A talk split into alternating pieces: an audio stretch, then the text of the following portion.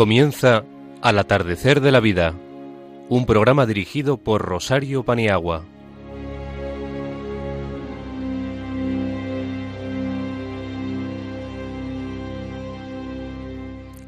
Buenas tardes, queridos amigos. Un sábado más nos colamos de puntilla en vuestras casas, en vuestros núcleos habitacionales. Aquí estamos con vosotros. Podemos decir que no nos hemos ido nunca. Y venimos con renovadas ilusiones para comenzar este encuentro en Radio María. Os damos las gracias porque nos escucháis, porque sin vosotros no podíamos hacer nada, y también porque sabemos que difundís el programa entre amigos y familiares. Va por todos vosotros, amigos por todos.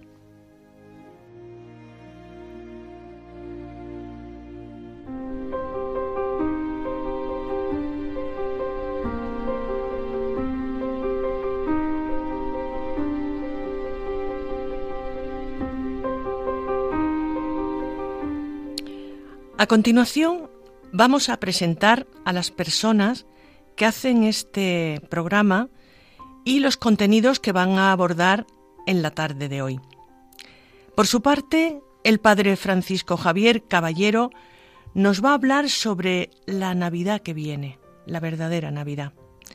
Ágata Fernández nos expondrá una creación suya que se llama No me llames vieja. Quien nos habla ha hecho un recorrido por el Prado contemplando la figura de los mayores en nuestro gran Diego Velázquez. Gloria Merino, por su parte, hablará sobre Dime con quién andas y te diré quién eres. Ana Rodríguez nos va a adentrar en el tema de la gerascofobia.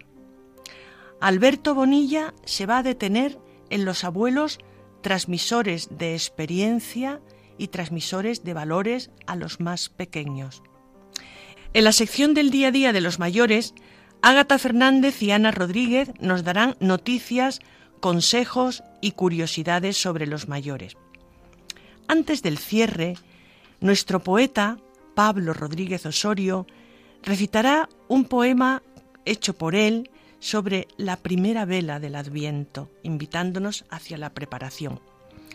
El hilo musical será la coral Pueblos lloved vuestra justicia de Lucian Days, seleccionado por Araceli Paniagua.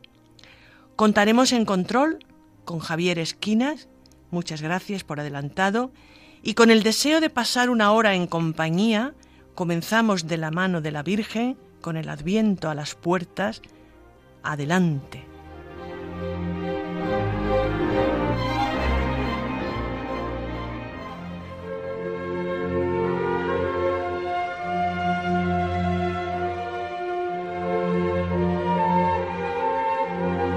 Una voz para este tiempo, con el Padre Francisco Javier Caballero.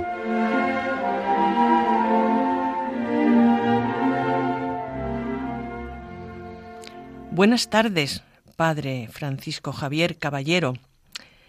Con las palabras que nos va a dirigir, la pretensión entendemos que es prepararnos verdaderamente a la verdadera Navidad, y valga la redundancia, Adelante.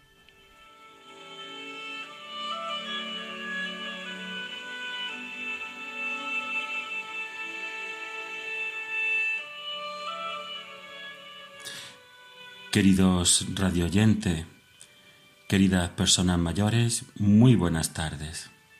El calendario no miente. Estamos a la puerta de la Navidad. Irremisiblemente hemos alcanzado esa fecha tan importante para los cristianos que es la celebración del misterio de la Encarnación. Es verdad que nuestras ciudades se llenan de símbolos navideños cada vez más escépticos. Podrían anunciar la Navidad, la primavera o la cercanía de una farmacia. Sin embargo, para nosotros sigue siendo un tiempo para desempolvar las figuras de pastores y ovejas, pesebres y estrellas, reyes y villancicos. No es tampoco mal tiempo para traer a la memoria y al corazón la identidad de nuestro Dios que se hace carne. Algunos dicen que es quien solo puede amar, otros que les cambia la vida, otros el que revoluciona el mundo y otros que el mayor influencer de la historia. Personalmente me quedo con el Dios de los pastores, porque escuchan una sola noticia, una noticia insólita. No temáis, pues os anuncio una gran alegría. Os ha nacido hoy en la ciudad de David un Salvador, que es Cristo el Señor. Y de pronto se juntó con el ángel una multitud que alababa a Dios diciendo, Gloria a Dios en el cielo y en la tierra paz. Y de pronto esa noticia hace que el que tiene una fe titubeante se encuentre una roca bajo sus pies. El que tiene frío descubra un hogar caliente lleno de luz y de pan. El que teme no ser querido o aceptado, asuma el amor y sienta en su piel el calor de saberse amado con ternura es en Belén, en Belén de los pastores donde todos somos sumergidos en esa identidad fundante del amor. Ese nuevo bautismo anual que es la Navidad nos invita a experimentar la gratuidad, la aceptación de un amor que genera un cambio, una nueva visión de la realidad, donde desaparece el miedo y nos convertimos en personas libres para amar. Después volveremos a las ovejas, a los caminos y a las piedras, pero lo haremos con la memoria llena de quien se ha visto sorprendido por la misericordia de Dios. Así la energía se transforma. Lo que antes dedicábamos a cuidarnos y aparentar, necesita ahora expresarse ayudando a otros. Las ansias de seguridad y de poder ahora se llenan agradeciendo el don de la vida, la búsqueda de la riqueza desaparece porque hay algo muy adentro que nos dice que no hay felicidad mayor que compartirlo todo. Un niño nos ha nacido, un niño nos va a nacer. Quienes nunca tienen nada que decir resulta que son con Dios el notición de todos los tiempos. Los pastores son para Dios los que cambian la historia. Navidad es abrir los ojos, ver lo que habitualmente no se ve y entrar en el mundo de Dios que no es otro que el de los últimos, que el de los pastores, porque Dios no consigue tener éxito en el mundo del triunfo. Feliz Navidad a todos y que celebremos junto con los pastores haciéndonos uno de ellos. Muchísimas gracias por todo lo que nos ha aportado y esto es un buen equipaje para iniciar estos días que de lo contrario, de no hacer caso a lo que nos dice, eh, se prestan a la locura y al despilfarro. Muchas gracias.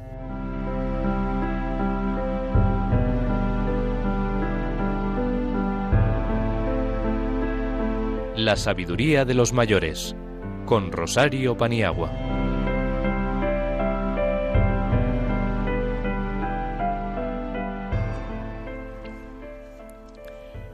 En esta sección comenzamos con Ágata Fernández, que nos va a hablar, que nos va a presentar un texto que solo ella lo podía haber escrito.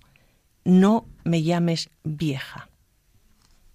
Queridos radio oyentes, hoy les voy a hablar sobre un tema que nos llaman viejas.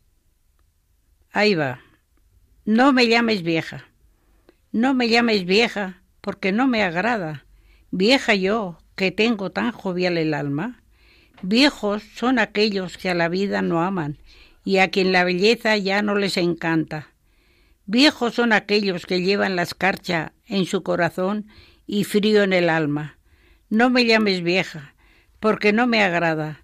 Vieja es una fea y dura palabra que a los que aman fuerte no les dice nada. Yo me siento joven, mi fe lo proclama, llamarme a mi vieja porque tengo canas, si nunca he tenido tan joviales ansias de cantar a la vida todas las mañanas. Y aunque ya no tenga juvenil prestancia, hay por dentro fiesta y mi corazón lo canta. No me llames vieja porque no me agrada. Viejo podrá ser mi cuerpo, pero no mi alma. Claro que no, claro que no. Ágata, gracias por lo que nos has contado y por cómo vives lo que se llama una vejez activa en lo humano y en lo divino. Muchísimas gracias. Ágata Fernández, En los meses precedentes hemos lanzado una mirada a la figura del mayor en la novela, en el cine y hoy lo vamos a hacer en la pintura. Lo que queremos es que el mayor no se vea como invisible y los grandes del pincel han sabido retratarlo con un realismo y una belleza inusitada. En esta tarde nos hemos fijado en los mayores en la pintura de Velázquez, por aquello de los 200 años del Museo del Prado y cómo él ha tratado el tema. ¿En qué cuadros de Velázquez te has fijado en los que estén presentes los mayores? Pues hay muchos, muchos. Basta adentrarse en sus catálogos, pasearse por el Museo del Prado, porque es muy abundante. Empezaremos con la túnica de José. El autor se basa en el Antiguo Testamento, cuando los hijos de Jacob se presentan delante de su anciano padre para comentarle que su hijo favorito José ha, muerto debido al ataque de unos lobos. Los hermanos de José deciden venderlo a unos comerciantes egipcios para quitárselo de en medio, porque hacía sombra. Pero enseñan a su padre la ropa de José que antes la han empapado con sangre de un cordero, para dar veracidad a la situación. Jacob está representado justo en el momento en que recibe la cruel noticia. Además, en su vejez, con el hijo de la promesa, y hace ademán de levantarse de la silla en la que se encuentra. Es de un realismo impresionante. Alza los brazos y con gesto de sorpresa se le demuda la cara ante la noticia de la muerte de su hijo favorito. Velázquez, que introduce mucho a los perros, aquí también, y lo introduce porque el perro tiene ademán de estar ladrándole a los sospechosos de la mentira, a los hermanos de José, a los hijos de Jacob, como dándose cuenta de que esto no se puede hacer jamás ni con un hermano ni con un padre. Por tanto, la enseñanza la refleja Velázquez. Otro que me ha llamado la atención, la visita de San Antonio Abad a San Pablo el Ermitaño representa la leyenda cómo San Antonio, retirado a un desierto, tuvo la revelación de que había otra persona que le había precedido en su idea y decidió buscarlo. Tras localizar la cueva en la que se cobijaba San Pablo el ermitaño, se produce la primera eh, encuentro. Representa justo ese momento el cuadro en el que se distingue a San Antonio llamando a la puerta y recibido por el eremita. Da la casualidad con el realismo velazqueño que es la hora del almuerzo y el cuervo que diariamente aprovisionaba a San Pablo con una hogaza trae en el pico dos hogazas para el, el visitante, para el que está siendo hospedado. Siempre aprovecha para dar mensajes buenos. Tras la comida, San Antonio emprende viaje de vuelta pero observa que unos ángeles transportan el alma de San Pablo, se ve en el cuadro, dirigiéndose de nuevo a la cueva ante esa visión, encuentra que el ermitaño ha muerto y se encuentra arrodillado en posición de rezo, siendo esta la escena central del cuadro. La obra no sólo representa el momento concreto del encuentro, sino que la recoge en su totalidad. Merece la pena contemplarlo. Oye, y aparte de estas obras, ¿has visto otras que te hayan impactado en tu indagación por el Museo del Prado? Sí. Eh, tuve que cortar porque hay muchas con ancianos como protagonistas o en, el, o en el esquema del cuadro. Pero mm, voy a la pregunta, voy a centrarme en tres muy similares, con parecidas temáticas y lo que se llaman bodegones, pero no solo es bodegón, sino que también hay personas y hay personas ancianas. El primero es una anciana friendo huevos. Ahí se representa a mm, la, persona que está haciendo la comida en el momento que entra un muchacho con un melón en la mano. Parece el postre, ¿no? Es una escena de cocina perfectamente resuelta, con una verdadera imitación de lo natural. La anciana, con toca blanca, tan velazqueña, está preparando el almuerzo y tiene una cuchara de madera en la mano y está cascando un huevo que se dispone a freír en la cazuela. La anciana alza la cabeza ante la llegada del muchacho y él avanza con un frasco de cristal. La repetición de este modelo lo vamos a ver en el aguador y lo vamos a ver en, en, Jesús en casa de Marta y María. ¿De qué estamos hablando? Hablamos de escenas domésticas, de un realismo clarísimo, de una intergeneracionalidad. Siempre el mayor da algo, o comida, o le da un consejo, como en Marta y María, o da agua al muchacho. Y estamos hablando de bodegones, porque si buenas son las figuras, buenos son los objetos inanimados que cobran alma en, en el pincel de nuestro gran pintor. El segundo, el aguador de Sevilla. Un anciano aguador vestido con capote pardo y camisa blanca, los blancos de Velázquez, y un muchacho que de él recibe una copa de cristal fino llena de agua.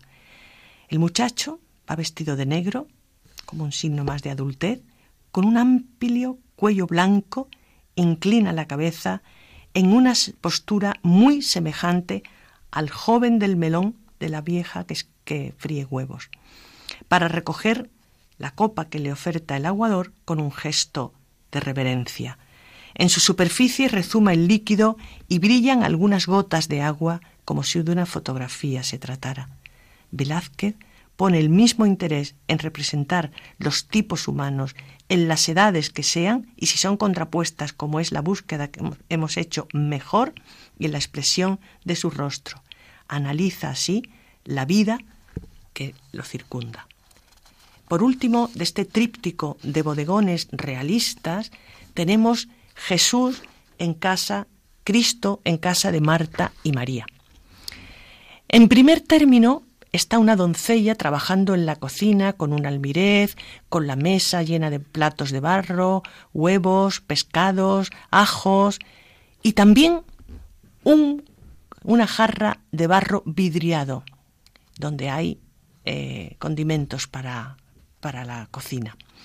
A la espalda de la doncella aparece sigilosa una anciana a la que se ha visto en el mismo modelo de la vieja friendo huevos, que parece dirigirse a la joven gesticulando con el dedo de su mano derecha. Pero en la estancia posterior está el Jesús dialogando con las hermanas. María, sentada a sus pies, según la costumbre femenina de la época, y Marta de pie, recriminando a su hermana la actitud contemplativa porque ella está afanada en mil tareas para atender al huésped, que no es ni, más ni menos que Jesús de Nazaret. La imagen está basada en el pasaje de San Lucas, donde el evangelista cuenta cómo llega a la aldea de Betania y fue recibido por las dos hermanas. Eh, también quiere lanzar el mensaje que el mejor oficio lo elige María, porque está contemplando al Maestro, pero si la actividad se hace contemplativamente, el mejor oficio es también la actividad. Lo malo es en la exégesis de este texto es cuando se apresura la gente a hacer cosas sin tener en cuenta por quién o por qué lo hace. Si hay tiempo, terminaría esta mm, exposición eh, etaria, por edad, finalmente con un cuadro que me ha llamado mucho la atención, Sor Jerónima de la Fuente. Presenta a la fundadora y primera abadesa del convento de Santa Clara de la Concepción de Manila, en Filipinas, como indica la inscripción de la parte inferior. La monja está de pie, llena la estancia con su sola presencia. El espacio, ya no hay bodegones, ya no hay objetos, está desnudo. La única nota de color es algo de rojo en los labios de la anciana y el rojo del filo de la hoja del breviario. Se ve una persona con avanzada edad, pero además muy meritorio, porque va a emprender con ánimo misionero un viaje a tierras remotas de las que nunca va a regresar. La luz está dirigida a la anciana y se destaca la dureza de, o sea, los surcos de la arruga de, esta eh, religiosa, en la blanca toca y una cinta sobre el pecho que sujeta la capa, tratando de expresar el realismo del cuadro de una mujer muy mayor que parte a tierras de misión a pesar de sus achaques, sus arrugas, pero con un afán evangelizador indudable.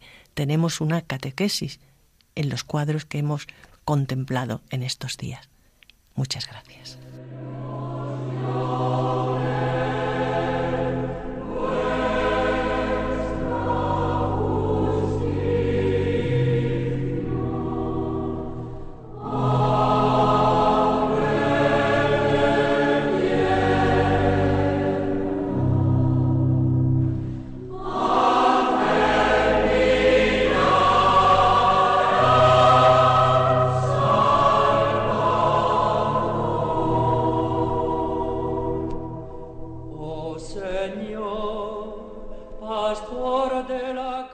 Están escuchando Al atardecer de la vida, un programa orientado y dedicado a nuestros mayores. Ven a rescatarnos por el poder de tu brazo. Ven pronto, Señor. Ven,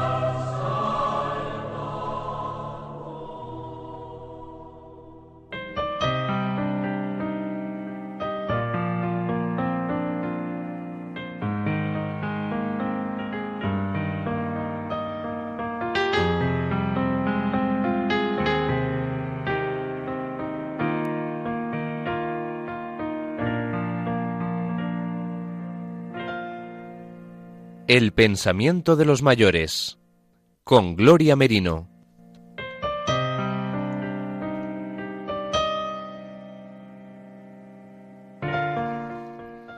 Buenas tardes, Gloria.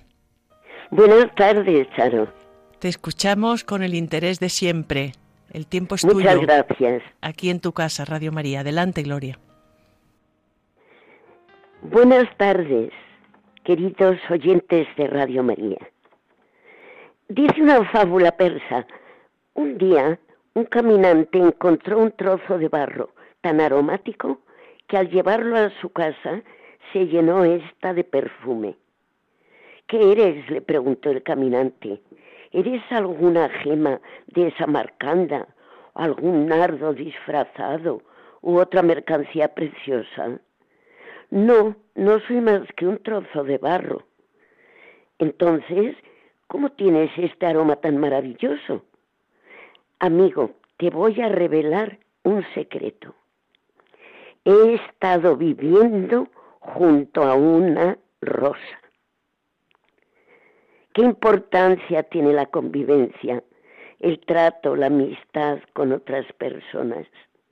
¿Cómo van influyendo en nosotros casi sin darnos cuenta? Hay un refrán que dice, dime con quién andas y te diré quién eres. Pensemos quiénes han influido en nosotros a lo largo de nuestra vida. ¿Qué aroma han dejado en nuestra alma, en nuestra manera de ser, de actuar?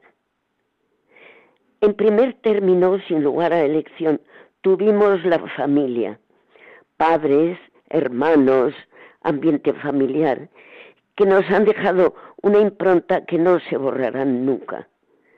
Después ha habido y hay encuentros con distintas personas por circunstancias de la vida, siempre providenciales.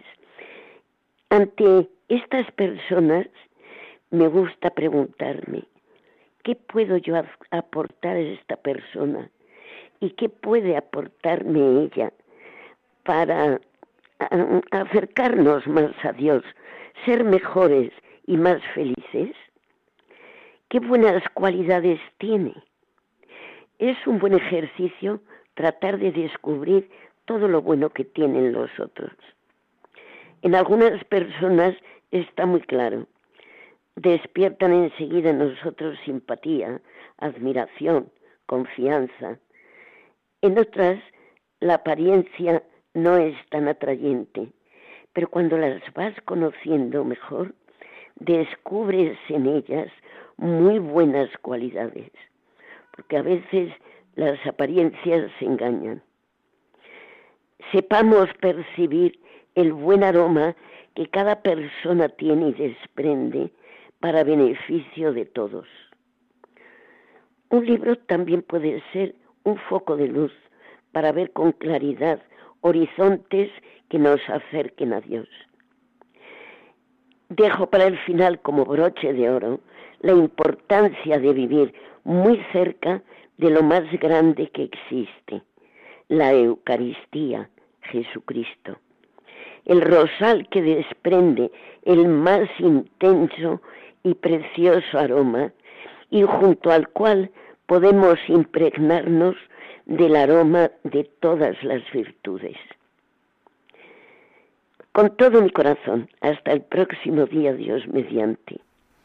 Gloria Merino, muchas gracias. Lo mejor, que lo mejor que tenemos que hacer es juntarnos al que más perfume tiene, a Jesús. Es cierto. Muchas gracias, Gloria. Gracias. A vosotros, adiós.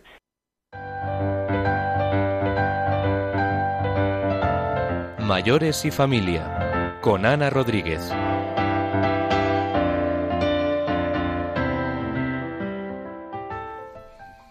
Buenas tardes, Ana, con la propuesta de esta tarde que seguro que es muy interesante y aplicable.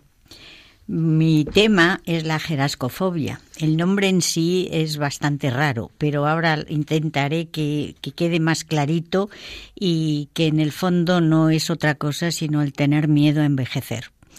Claro que después de estas exposiciones de mis compañeras tan sublimes, esto de bajar a la realidad, que es lo que a mí me toca, mm, es bastante más prosaico, pero creo que es necesario saberlo. Gerascofobia, que es el miedo irracional e injustificado y persistente a envejecer. El tener miedo a esto es no deja de ser una fobia, pero no es una fobia moderna. El deseo de ser eternamente joven data de miles de años atrás.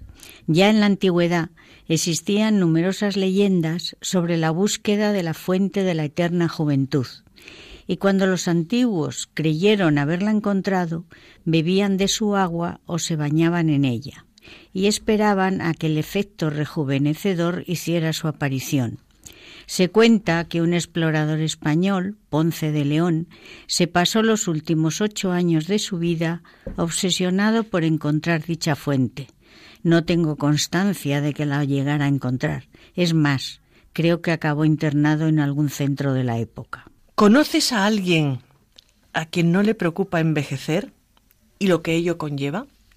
No cabe duda de que envejecer preocupa cada vez más a las mujeres, aunque de unos años a esta parte a los hombres les preocupa igual o más, y luchan desesperadamente por combatir los signos de la edad las arrugas, las manchas de la piel, las canas, la flacidez, así como el deseo de estar en forma, y para ello son capaces de hacer horas de gimnasio, deportes y ejercicios que nada envidian a las torturas medievales de nuestros antepasados. Cuando se llega a esta situación del culto al cuerpo, se puede decir que estamos a punto de caer en la jerascofobia. Esta palabra viene del griego gerón, que significa anciano, hombre anciano, y fobas, que es miedo. No cabe duda de que los años van dejando huellas físicas y psíquicas, y debemos poner especial atención en cuidarnos todo lo que esté de nuestra parte. Pero de ahí a luchar contra la naturaleza hay un abismo. Luchar contra la naturaleza es una batalla perdida. siempre saldremos perdiendo. Si es verdad que a medida que vamos cumpliendo años, hay hormonas que se van alterando. En los hombres, en la andropausia, provoca disminución de la testosterona y en las mujeres la menopausia provoca la bajada de estrógenos y progesterona. Y estas pérdidas no tienen repuestos. En los hombres, esta situación los lleva a sentirse comparados con hombres más jóvenes, con más seguridad, más fuerza y menos achaques. En la mujer también se producen comparaciones y suele coincidir esta edad con la pérdida de la edad fértil, el nido vacío y al compararse con otras mujeres intentan recuperar la belleza y el aspecto físico de antaño, pero a veces de una manera forzada. Y esto sí que es ir contra natura. Esta etapa, tanto en hombres como en mujeres, va acompañada de ansiedad, miedos, sudores, pensamientos negativos, que se suelen somatizar en problemas físicos, dolor de cabeza, cansancio, sequedad de boca. Hay que reconocer que la sociedad tampoco ayuda a aceptar estos cambios. Los medios de comunicación nos avasallan con cremas, tintes, cirugías estéticas, ropas no siempre adecuadas y en ocasiones demasiado desenfadadas. Es lo que viene siendo la exaltación de la juventud escondiendo la vejez. En este caso, ¿Cómo podríamos afrontar esta etapa de una forma natural? Es que envejecer forma parte del proceso natural de la vida, pero hay ciertos mitos y prejuicios que hacen que la veamos como algo negativo. Por un lado, no queremos morir jóvenes y por otro, nos da miedo envejecer. Entonces, yo sugiero cinco mm, situaciones que sería bueno tenerlas en cuenta. Primero, aceptar el paso del tiempo, disfrutando de esas pequeñas cosas que nos da la vida. Amigos, viajes, familia, cine, música, que no son tan pequeñas y además mm, tienen aspectos muy positivos, nos relacionan con los demás. En segundo lugar, mantenernos todo lo sano que podamos, con una nutrición adecuada, alternar el descanso con el ejercicio físico, controlar el estrés, mantener la estimulación mental. Yo veo a muchas personas que ya van en el metro y van con su cuadernillo de crucigramas y van tan entretenidas. Otro punto a tener en cuenta es admitir que pasamos por crisis temporales, en que nos vemos más feos, más gordos, menos atractivos, y eso hay que esperar a que se pase. ¿Y cuándo se pasa? Cuando nos relajamos. Por eso es muy bueno el salir en grupos, ver museos, como ha dicho también Charo, en fin, hay muchas actividades para poder hacer cosas. Otro aspecto es pensar que nuestros demonios internos, que es la autoestima, la inseguridad, no van a desaparecer por el hecho de hacernos una cirugía. Y en cambio, sí debemos pensar en lo valioso que tenemos, que no es la belleza precisamente, sino nuestra forma de ser, que es por lo que los demás nos quieren. ¿Qué es esto? Pues es la simpatía, la amabilidad, el servicio, el carácter en definitiva. Y eso sí que no envejece. Y por último, hay otro aspecto que sería muy bueno tener en cuenta, y es que envejecer no depende exclusivamente de la edad. Hay jóvenes que se comportan como ancianos y personas mayores que tienen un estilo de vida estimulante, animado y enriquecedor. Aunque envejezca el cuerpo, el espíritu no envejece y aquí tenemos varios ejemplos de ella.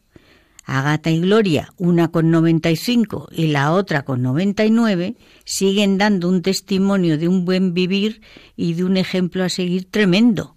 Y porque estamos en una radio, pero me gustaría que las vierais al natural, como no digo nada que no, es, que no sea verdad. Este tipo de fobia es una enfermedad psicológica en el fondo, que puede llegar a ser peligrosa cuando se convierte en obsesión. Y esta obsesión lo que esconde son carencias personales, que están relacionadas con la autoestima baja, la falta de confianza, la inseguridad. Son carencias que pueden llegar a hacer que nos salgamos de nuestra propia realidad.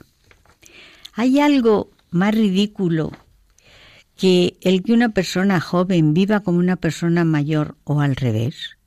No sé si habréis visto, pero yo he visto personas mayores, hombres con entre 50 y 60 años, que cogen una moto, se visten de roquero, se ponen una gorra con la visera para atrás, empiezan a dar acelerones a la moto y ponen la música a tope como si no hubiera un mañana.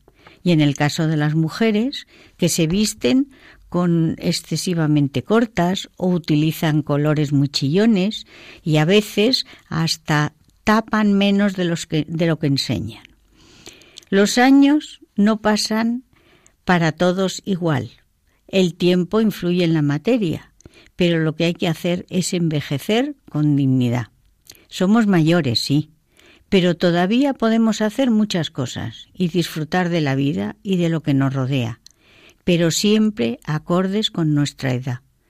Cumplir años es un lujo, sobre todo cuando la cabeza está en su sitio y el cuerpo nos acompaña, aunque no tengamos la agilidad de antaño. Vamos a tener limitaciones, sí, y esas limitaciones nos pueden molestar, pero no son enfermedades en sí mismas. El andar despacio, el usar audífonos, la torpeza en las manos, el bastón, la muleta, todo eso son cosas de las que nos podemos ayudar, pero eso no quiere decir que estemos enfermos. Son impedimentos que nos pueden dificultar el día a día, pero nada más. No tenemos prisa, el ciclo vital está más que cumplido y lo único que tenemos que hacernos es divertirnos y vivir lo mejor que podamos. Y ya para terminar os diré que nada nos hace envejecer más y con más rapidez que el pensar constantemente que nos estamos haciendo viejos. Dalí decía, muchas personas no cumplen los 80 años porque intentan durante demasiado tiempo quedarse en los 40. Muchas gracias, Ana. A lo mejor hay que poner el foco en cosas más importantes que no la arruga y que la piel no está tan tersa, ¿no? La experiencia tiene también su importancia. ¿eh? Mucha importancia. Y hay que ser. No, a la gerascofobia. Sí, a la gerontolescencia, que es la nueva vida que da los años. Mil gracias, Ana. una aportación muy interesante. Buenas tardes, Alberto Bonilla.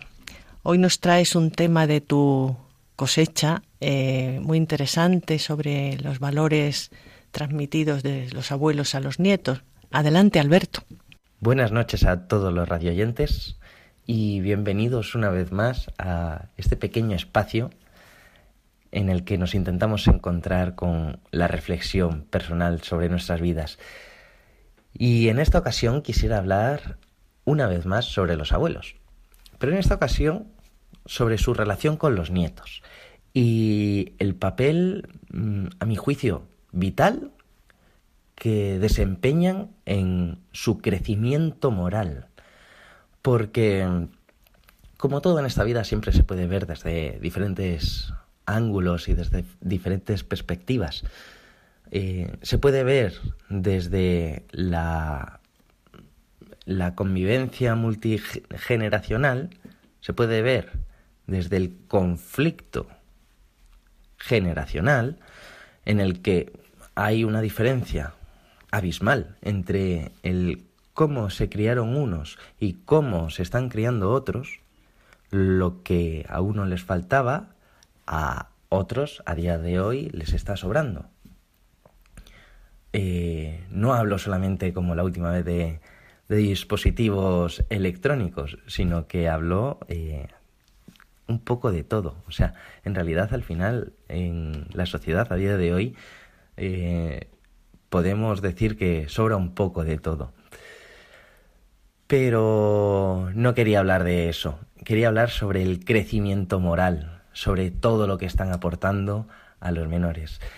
Y es que, eh, partiendo de la base de unos abuelos que pasan un tiempo determinado eh, con su nieto, pues al final eh, es una experiencia realmente positiva por, por esas, precisamente, por esas diferencias, porque los unos cuentan con toda la experiencia de la vida, eh, han aprendido a saber qué es lo importante en la vida, cuándo es importante y a encauzar la energía, a optimizar esfuerzos. Y es por eso, por lo que al final, pues saben que cada uno de los momentos son preciosos y saben que, que hay que aprovecharlos al máximo. Por eso mismo es esa es precisamente la experiencia de vida en la que se pueden eh, transmitir día tras día cada vez que, que les ven. Es una forma de, por un lado, envejecer activamente sabiendo que, mm, recordando todas esas anécdotas de vida eh, y transmitiéndosela a las nuevas generaciones, creando una historia familiar, el por qué venimos de donde venimos y no sabemos muy bien el futuro, pero el quiénes somos a día de hoy se basa en todo lo que hemos vivido hasta ahora. Mediante esas historias, que es al final un poco el eje en el que quiero basar todo, toda esta temática del crecimiento moral en, en los nietos, esas historias de vida al final están cargadas de valores, eh, pasión, compasión, eh, incluso mm, los menos bonitos. Odio, eh, puede llegar a ser envidia incluso, pero como al final todo eso va creando un aprendizaje y es lo que se va expresando al, al nieto. Lo importante al final es mm, valorar y admirar la, las diferencias que existen entre las generaciones, pero hacerles conscientes de que todo al final tiene un eco en esta vida y eh, se puede aprender mucho por cabeza de otro. Sí, es cierto que dicen que, que hay lecciones que no se pueden aprender, que se tienen que vivir, pero si bien es cierto que al final pues hay determinados valores, es al final el eje en el que quería centrar todo, que mm, como el valor del compartir, que ese sí es uno de los que se pueden enseñar, pasar a la generación y crear un vínculo y pasar a la posteridad en el resto de la vida de, nuestros nietos. Quería dejar esta micropíldora por hoy y, mm, y la próxima la próxima programa pues vendré con, con otra temática, otro, otra micropíldora sobre la que pensar. Muchísimas gracias. Muchas gracias por todo lo que nos has aportado y todo lo que los mayores pueden hacer. ¿Quién dijo que la vida se acaba antes de que se acabe? De eso nada.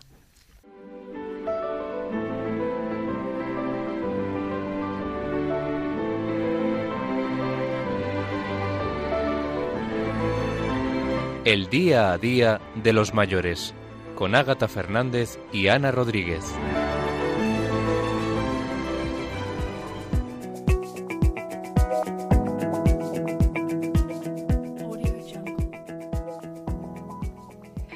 Nuestra querida compañera de programa, Gloria Merino, de todos conocida, entre sus habilidades, tiene la de cantar y dirigir coros. Ha organizado un coro en la residencia en la que vive y es la directora del mismo. Para la selección de temas a interpretar, elige un motivo.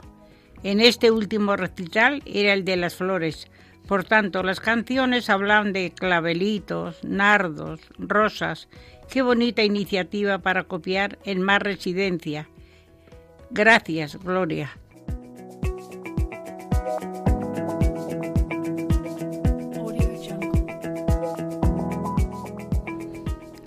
Nos contaba la directora de una residencia hace unos días que han creado un invernadero para ser cuidado por las residentes. La iniciativa ha ilusionado mucho a las interesadas y el día de la inauguración hicieron una oración cristiana con la creación seleccionando textos de la encíclica Laudato Si del Papa Francisco. Uno de los textos fue este: Señor, Despierta nuestra alabanza y nuestra gratitud por cada ser que has creado y danos la gracia de sentirnos unidos con todo lo que existe.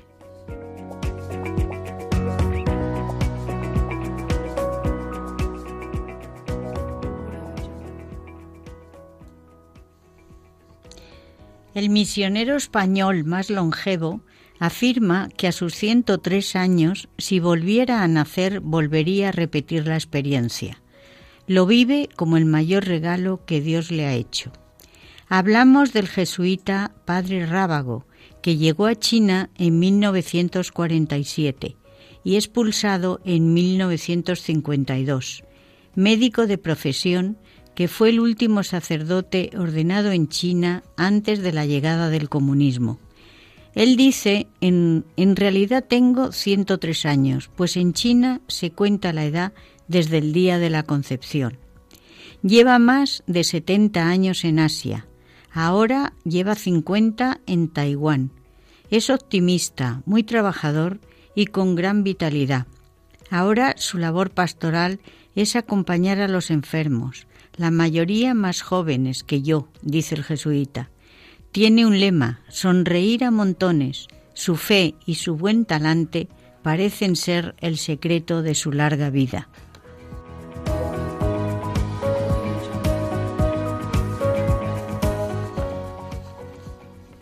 En estos días hemos conocido un proyecto de ayuda mutua muy interesante y esperanzador. Se trata de que personas refugiadas son acogidas en casa de personas mayores de esta forma se cubren dos necesidades. El mayor le da alojamiento y el refugiado acompaña y ayuda al mayor en las necesidades que presente. Las personas las seleccionan los servicios sociales y los resultados están empezando a verse muy positivos. Qué buena iniciativa y a ver si se multiplican con el tiempo. Es una excelente manera de cubrir dos necesidades crecientes en la sociedad actual.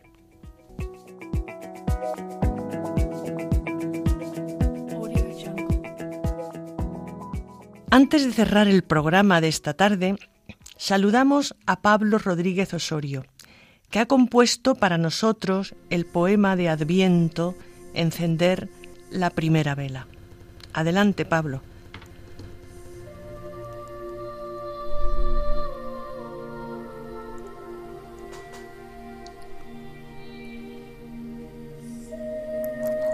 He encendido una vela y el adviento ha nacido en mi casa luminoso, como nace el verano fastuoso tras un invierno gris y ceniciento.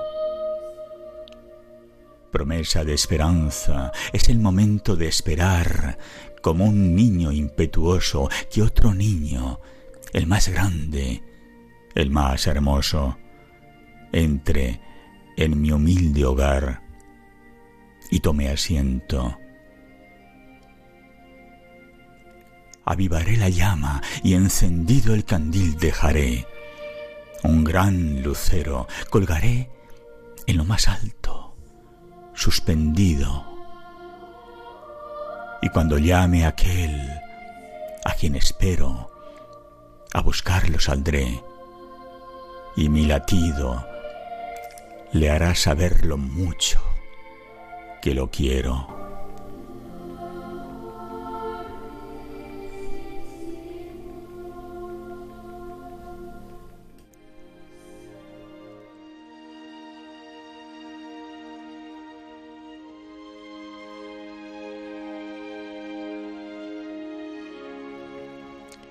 Gracias, Pablo.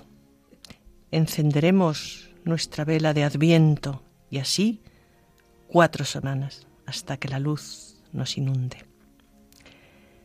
Por hoy terminamos, solo por hoy. ¿eh? Gracias a todos, al Padre Francisco Javier Caballero con la Navidad que llega, a Ágata Fernández, No me llames vieja, a Gloria Merino con Dime con quién andas y te diré quién eres, Ana Rodríguez con la jerascofobia, Alberto Bonilla, los valores transmitidos por los abuelos, a Pablo Rodríguez Osorio con el encendido de su primera vela de Adviento, Araceli Paniagua con su cuidada selección de Lucian Days, Cielos lloved vuestra justicia, a Javier Esquina por la conducción del programa. Muchas gracias a todos. Estamos aquí porque vosotros estáis ahí. Seguimos juntos para conectar por correo postal Radio María al atardecer de la vida, Paseo de Lanceros 2, primera planta, 28024, Madrid. Y el teléfono 91 153 85 70. No olvidéis que tenemos podcast para oírlo en diferido en esta dirección www.radiomaria.es pincháis el programa Al atardecer de la vida y de ahí pulsáis el día del programa que deseéis escuchar. El próximo programa, que ya estamos preparándolo, será el 28 de diciembre. A continuación podéis oír la liturgia de la semana y escuchar por favor la programación de todo el día porque merece la pena, es muy ilustrativa y os acompaña muchas veces en vuestra soledad. Hasta muy pronto amigos, Buen Adviento, encendamos velas y volvemos el 28 de diciembre. Hasta muy pronto.